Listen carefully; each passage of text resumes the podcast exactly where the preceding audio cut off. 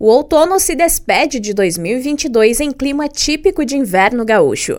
O cenário desta segunda-feira é semelhante ao fim de semana: sol e frio, com mínimas negativas em algumas regiões. É o caso da metade sul, principalmente na Serra Sudeste, onde os termômetros registraram um grau negativo. Segundo a Metsul, a geada também esteve presente nas primeiras horas do dia.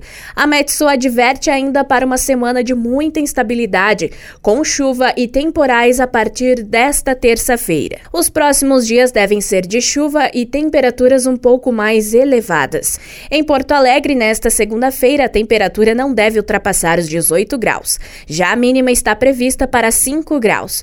Na Serra Gaúcha, o dia será com predomínio do sol, com elevações no período da tarde. A máxima será de 19 e a mínima é de 7 graus. Com informações da previsão do tempo, da Central de Conteúdo do Grupo RS Com, repórter Alice Correa.